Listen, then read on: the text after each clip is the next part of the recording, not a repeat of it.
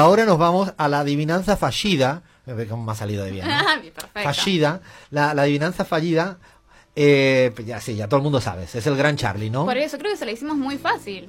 Se la Se la hicimos muy hicimos muy fácil. fácil, La sí, próxima hacemos una adivinanza de. Bueno, a ver qué dijo esta persona en esta frase en andaluz. Bueno, porque- e- hoy toca, toca Charlie, Sí. Daniela viene a contar, pero yo me he enterado sobre la marcha que tengo aquí a Bahía, que es una fan, Fan. loca, Fan loca, sí. total, ¿no? Así como lo decís, fan loca. Fan loca, está bien dicho, Sí, ¿no? sí, sí, perfecto. No, más en mi adolescencia. Igual acá me parece que en la Se mesa. te cayó la, ce- la eh, cédula. la ¿eh? cédula, se me cayó la Se cédula. te cayó la cédula, ¿eh? Exactamente. Creo que la mesa somos todos. Es como no ser fanático de Charlie. Es como ¿no? los Beatles, digo, para los argentinos, eh, Charlie García, Spinetta, creo que hay un consenso, me parece. A mí me encanta. También podemos elegir Charlie o Spinetta, No, los para mí invitamos ahí a Charlie, los claramente. Ese es otro debate Charlie. que vamos a tener. Yo también soy de Charlie. Pero bueno, todo tuyo, Daniela. Empieza a descubrir Bueno. cosas que no, sep- no sepamos del gran Charlie. Me encanta, perdón, otra digresión en el medio. Que la- cuando hablamos de Cortázar, también Miguela era fan, Ah, tenía un verdad, tatuaje. es ¿Vos no tenés cierto. algún tatuaje de Charlie? No tengo tatuajes, pero si tuviera, quizás sería alguno de Charlie. ¿Qué te harías? Contanos. ¿Alguna frase? Eh, hay un disco que a mí me parece muy importante, eh, no me quiero adelantar la columna, pero que es La Dale. hija de la lágrima, que es un punto de inflexión en la carrera de Charlie García. Digamos, hay un libro que se llama No digas más, de Sergio Marchi, un periodista que estuvo muy cerca, también muy lejos de Charlie García, que le hizo la biografía, y que justamente cuenta todo el proceso de la ópera rock, que era como el sueño de Charlie, que la sociedad y los medios no pudieron valorarlo y ahí de ahí en más la carrera de Charlie García cambia y es muy interesante cómo la producción cambia al- a la persona, al artista en este caso y para mí eso es su punto de, de inflexión de- en la carrera Hemos de traído Charlie. una Me experta encanta. a alto nivel, Me ¿eh? encanta. Pues yo Muy le traigo bueno. los chismes, pero ya trae No, acá eh, queremos la posta, chisme. como decimos Sí, acá. aquí vamos a meter de todo. Pero todo el que entonces- sepa algo de Charlie que se lanza a la pileta. Te tatuás el nombre de ese. Te tatuarías. La hija de la lágrima. Sí, quizás que sí. Me encanta, me encanta, me encanta. Bueno, a ver, fanáticos, fanáticas. ¿Quién le puso Charlie a Charlie? Pues sabemos que se llama Carlos. ¿Charlie qué viene? ¿Es Charlie con Y o con IE? No, con Y, oyentes. Con ¿no? Y, sí. Entonces viene del francés o del inglés. Del inglés. Bueno, pueden creer que Charlie le puso la profesora de inglés. En un momento me he sentido como un examen en la escuela. ¿eh? Me he sentido intimidado. Te Porque, interpela, A Daniela, ver, el sí. test, eh, inglés. eh, eh, no, Perdón, estaba- no, perdón. No, no, no, estaba jodiendo. Se me cae la cédula de profesora. También, es verdad, sí. Bueno, claramente le puso Charlie a una profesora de inglés. Así que ahí Ah, ¿sí? tenemos el Ah, porqué. por eso viene. Claro, por eso Charlie con Y. Ah, está también. buenísimo. Sí, si no sería Charlie. No, Está muy, está muy bueno. Bueno, Charlie, ¿se acuerdan de nuestro pobre Lula y su infancia terrible, Sí. totalmente pobre? Bueno, Charlie tuvo la suerte de pasar una- de tener una infancia con un- una mejor calidad de vida. Era el primogénito de una familia adinerada de Caballito. Ah. El padre era el único, el De, dueño ca- de caballito. de era, Caballito, De mi sí. barrio. Vecino, sí, Claro. Ah, vecino. buenísimo. Sí, de caballito yo, eh, yo defiendo full caballito. de Caballito. Caballito. Bueno, el padre era el dueño de la única fábrica de fórmica de Argentina, entonces de ahí pudieron tener Ah, un buen plata, pasar. plata, ¿no? Exactamente. Tuvieron un buen pasar, eran tres hermanos, eh, era Charlie y dos hermanos más, y gracias a este gran pasar pudieron tener niñeras para cada hermano. Ah. Tenían muchas mucamas, muchas niñeras, y por esto la familia podía viajar, hacerse unos viajes larguísimos por Europa, para el viejo continente, imposible si no en esa época si no tenías un buen pasar. Pensemos que era en barco, eran mucho Siempre me, tiempo. Daniela, ahora que hablas de eso, eh, es debate para, para otro día, pero me, me provocaste la... Siempre me pongo en la cabeza de la gente que nace así y que se busca unos caminos diferentes, como el de Charlie.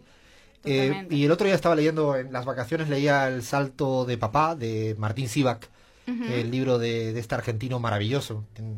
Es un autor que me encanta, había escrito un libro de, de Evo, jefazo, más que recomendable. Y era igual, ¿no? Una vida de hijo de... Él venía de familia comunista, pero de mucha plata. ¿Y cómo te, te- tienes una infancia diferente? Yo no la tuve. Totalmente, claro, y en cambio me totalmente. llama poderosamente la atención como este Charlie. No sé, imagínate la relación con una mucama. Ya debe ser Totalmente. una algo muy sui generis, nunca mejor dicho, ¿no? Sí, totalmente, y algo que te cambia. Ahora les voy a preguntar relacionado con esto. Si yo les digo, díganme la característica física que primero se les viene a la cabeza de Charlie, ¿cuál es? Es muy flaco. Es muy feo. Otra. El bigote es- El bigote. El bigote bicolor. Bueno, ¿pueden creer que este bigote viene por eso? Porque los padres se fueron un montón de tiempo a Europa y desarrolló vitiligo. No te lo puedo creer. Totalmente. Y después, o sea, en su momento no se, claramente no se le da, no se veía por una cuestión de, de edad, pero cuando fue creciendo le fue apareciendo el bigote, mitad blanco, mitad negro. Y Charlie dice, con toda la prensa, ¿por qué tengo el bigote bicolor? Porque mamá y papá se fueron muy lejos. Los extrañé mucho y así me salió el bigote. Pobrecito, no Charlie. fue antojo, fue extrañar. Tenía dos años y 32 mucamas. Terrible, tremendo, ¿eh? pobrecito. Sí, Qué bueno. tremendo. Pero también esta infancia le permitió adentrarse a la música desde muy chico. O sea, si no tenés el dinero para poder estudiar, era imposible para esa generación. Sí, sobre todo en esa época, en los 60, en los 70, digo, ser músico implicaba también eh, adquirir instrumentos que eran muy, pero muy caros. Incluso ser músico de rock, digo, las guitarras eléctricas eran muy difíciles de conseguir, los equipos también. Claro, está entre eso o hacer lo que hizo Macri, ¿no? Que seguir con la empresa al padre, ¿no? O sea, digo, son, son opciones distintas y eso es lo que me llama la atención, como se abren los caminos, se bifurcan, ¿no? Pero bueno, gracias a esta buena posición pudieron incentivarlo y también si es un genio fue también gracias a todo este apoyo que tuvo de su familia.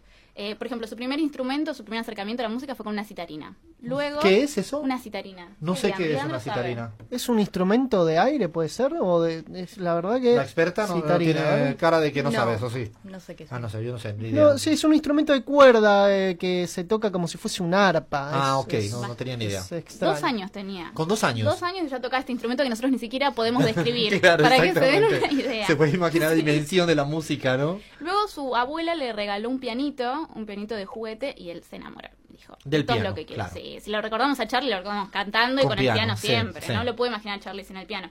Desde muy chico empezó, y de hecho a los cuatro años empezó en el conservatorio. ¿Pueden creerlo? Nada. No, o sea, Cuatro años, yo creo que... Sí, sabía apenas hablar. sabía hablar Sí, y ya estaba en el en conservatorio. el conservatorio. Ya estaba, sí. A los ocho años ya tenía la capacidad de que si yo le, o si cualquier persona le, le dictaba una melodía o le tarareaba algo, él la podía reproducir en el piano. Increíble. Perfectamente.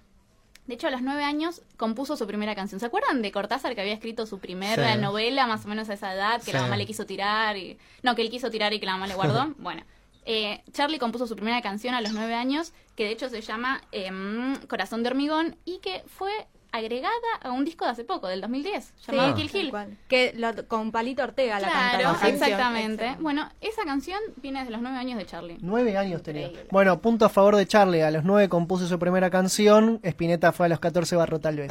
Ahí eh, ya en el Boca River. Te digo que Barro tal vez es un poquito más elaborada que Corazón de Hormigón, pero bueno, teniendo ocho años. Nueve, sí, increíble. 1 a 0,5 lo de Bueno, a los 13 años ya era profesor de piano, solfeo y ¿A teoría cuántos musical. años, Daniela? 13 años. No, en Ah, serio. es increíble. A los 13 años estaba haciendo yo nada, jugando a básquet ahí, peleando Sí, no, no. con mis colegas del barrio, o sea, no, no. Increíble, ya era profesor y ya estaba formando su primera banda que se llamaba To Walk Spanish. Ajá. Era una banda que, según cuenta la anécdota, él la compuso con los con compañeritos que no hacía falta que sepan música, sino que tengan la capacidad de comprar los instrumentos. Como decía Lean, era muy difícil, entonces bueno, dijo, bueno, me junto con los que tengan la capacidad Los que Y puedan después comprar. yo les claro. enseño y a después tocar. les enseñaba Claro. él, claro. Ajá. Él los iba guiando, como bueno, ya pudiste comprar la guitarra, vení que te enseño un poco. y otra anécdota muy graciosa de la infancia de, de Charlie es que en una reunión familiar estaba Eduardo Falú, un folclorista. Estaba tocando la guitarra y Charlie dice, perdón, amigo, tenés una cuerda desafinada. Un No puede niño. ser. Y ahí todos se dieron cuenta, si este chico tiene oído absoluto, ya de entre que a los ocho años ya podía reproducir una melodía y después Dios, que te sale un niño así, que es soberbia, ¿no? De uno dice, por favor, niño, cállate, ¿no? Qué descaro. Qué Qué descaro. descaro, encima de ¿no? Eduardo Falú, eh, Hay que plantarse. Increíble. Bueno, hablando de los gustos de Charlie, acá lo traemos a Lean. A Charlie le gusta el fútbol. ¿Cuál es el equipo que le Ah, gusta? yo no sabía que le gustaba el fútbol. Le encanta el Eh, fútbol. grande ¿Cuál es? fanático. Y es de River Plate, Charlie. García, Ay, del grande. Club Atlético qué- River Plate. Uno que sabe, viste, ¿no? Así está perfecto. Yo soy de River, ¿eh?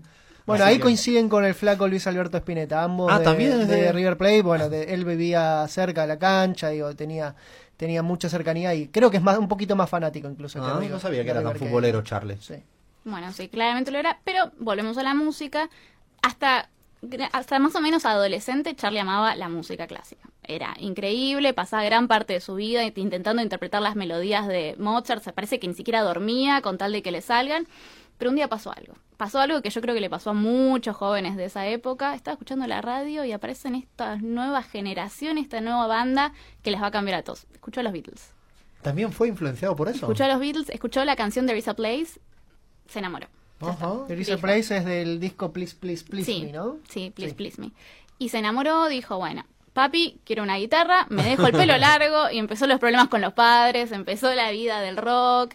Y fue, fueron los Beatles. No sé, habría que hacer una investigación cuántos músicos se vieron cambiados por eso. De hecho, decía la anécdota de que él pensaba como, che, mi profesora de piano me mintió todo este tiempo. Quería que yo sea concertista y me estoy perdiendo todo este mundo increíble. Hay otro mundo, ¿no? Bueno, justamente tiene que ver con eso, digamos, la, la ópera rock tiene que ver con conjugar estos dos grandes gustos de Charlie Claro. García, que después, bueno, con los Beatles, él también reversiona muchos temas de los Beatles, hace como conjugar en este disco que, que me gusta a mí. Claro. Sí, sí, sí, pero es bastante interesante porque veamos la formación académica, no es que fue una cinco años un conservatorio y ya, no, era realmente un académico y que si no hubiera sido por esto hubiera seguido esa rama. Además, la formación académica de Charlie se puede eh, ver en casi toda su obra, pero sobre todo Sí. en el proyecto La máquina de hacer pájaros, que lo recomiendo muchísimo. Es Sí, una es una obra joya. terrible lo que hace ahí en ese, en ese proyecto. Bueno, ahora si yo les pregunto, y esto es para todos los que vivimos los 2000 con fuerza, una locura de Charlie, ¿cuál me dicen? La del noveno piso. ¿Qué Ah, pasó? para mí contanos sí, contanos sí, sí. para él y para nuestros amigos ecuatorianos que según me dijo Leandro son bastante fanáticos de Charlie, sí, sí, ¿no? sí, los ecuatorianos tengo entendido que aman el rock nacional y sobre mucho. todo Se Charlie. escucha mucha música argentina en Ecuador Tal también. cual. tal Bueno, cual. entonces, ¿cuál es la anécdota del noveno Que se piso? lanzó de un hotel, ¿no? Y midió pues Claro, ¿a el- dónde? para- a una pileta. A una pileta, exactamente. Yo ¿Cómo le sabes dijo por a qué la lo sé, se cámara? lo tengo que hacer a Jorge Hernández, un amigo mío de Río Cuarto. La primera vez en Barcelona hablando con él me hizo descubrir a dos grandes de la Argentina. Yo estudiaba, nada, un pendejo, y era Charlie y a Mercedes Sosa. Ah, bueno, y ¿y, él qué contó? me, claro, y él me contó la anécdota esa y se me quedó grabado hace un montón de tiempo y es que intentaba calcular para ti, lanzarse en una pileta, Un ¿no? noveno piso en Estaba un loco, hotel ¿no? Ah, a a una pileta. Yo creo que esa es una de las imágenes que tenemos los que vimos los 2000, así como fuerte. Yo creo que es el helicóptero de la Rúa, Charlie tirándose por el, por el la noveno piso. estratosfera de... Y las tres diciendo, "Yo me tiré por vos, me acuerdo que le Me dijo a la- tiré- a la- a la A la cámara. cámara. Ah, sí, ¿en serio? Sí, sí, sí, hermoso. ¿Se les ocurre otra imagen más así de los 2000 fuerte Argentina? Yo creo que esas son como las Yo más creo que fuertes. eso es lo, lo más fuerte, o verlo a Carlos Bianchi levantar la Copa Intercontinental con Juan Román Riquelme. ¿no? Eh. Ey, pará, pará. Bueno, vamos a hacer un momento una parada. No sé si tienen más cosas que contarnos, Daniela. Tres chismecitos Bueno, más y entonces listo. hacemos paso a los informativos en AM750 y ahora continuamos con un poquito más del cierre de Charlie García en Cada Loco con su tema. Esto es La Pizarra. Desde cualquier lugar del mundo, La Pizarra, con Alfredo Serrano Mancilla en AM750. Dale, quédate. Bueno, ya sí que estamos llegando al final, final de los finales del programa de hoy de La Pizarra, que hay aquí una exaltación en el estudio, estoy muerto de la risa, pero me están provocando por todas las esquinas. Así que bueno, vamos a terminar con, con Charlie. Había un par de chismes más por ahí, Quedan un Daniela. par de dale, locuritas. dale. Dijimos la más importante primero, pues la que conocemos Sí, todos. esa está buena. Pero bueno, saben que Charlie fue llamado para hacer el servicio militar como muchos otros jóvenes de esa época y claramente no quería estar ahí, no quería hacerlo. Entonces dijo, bueno, ¿cómo me las ingenio para irme? No fue a la banda, no fue a hacer la- para la banda de militar.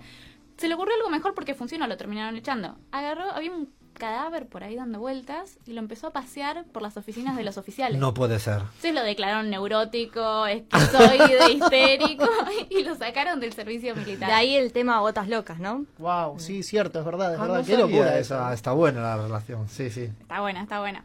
Otra, otra de sus locuras. Pero Bueno, se- sabemos que Charlie estuvo relacionado con muchas docu- locuras debido a su adicción a las drogas y el alcohol. Eso es una parte triste de él, pero bueno, nos los permiten contar ahora. Una de ellas, por ejemplo, estaba había una, li- una fila de, de sus fans esperándolo en un concierto y él llegó y les arrojó barro. Arrojó barro. Sí, barro. Ay, madre mía, qué cabeza. Madre, que- Imagino los fans, qué bien me arrojó Ay, barro. no me voy a limpiar Pero nunca qué más. bueno. No me sacó más este barro de la Ay, ay, ropa. ay. Yo reco- recomiendo eh, buscar en Locuras de, de Charlie García en YouTube la pelea que tuvo con Marcelo Pocavida, que es uno de los legendarios del punk argentino, que Marcelo Pocavida va en un, eh, están en el camarín de New York, de un recital de New York Dolls y le dice eh, García hippie y se empiezan a pelear, es una cosa Y cómo Ah, hermosa. olvidarse el, la chicana con la nata, ¿no? Bueno, de la nata, Digamos, nata también. justamente pensando en esa Tal discusión cual. con la nata, cuando le cuestiona ¿no? lo, lo mu- lo de músico, que es cuando le toca la fibra a Charlie y lo manda a la mierda Bueno, directamente a no sé la si nata. se acuerdan con Susana, que Susana le dijo, ay, estás más gordo. Y él le dijo, sí, vos también.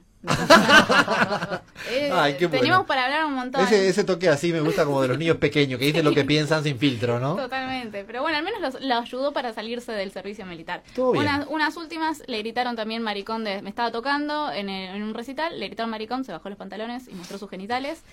le tuvo... Por eso si le- acaso, ¿no? Eso le trajo problemas con la ley y después, de- tras un periodo de rehabilitación largo que tuvo, llegó a un recital en ambulancia. Para En hacer- ambulancia. Para hacer como un chiste con su...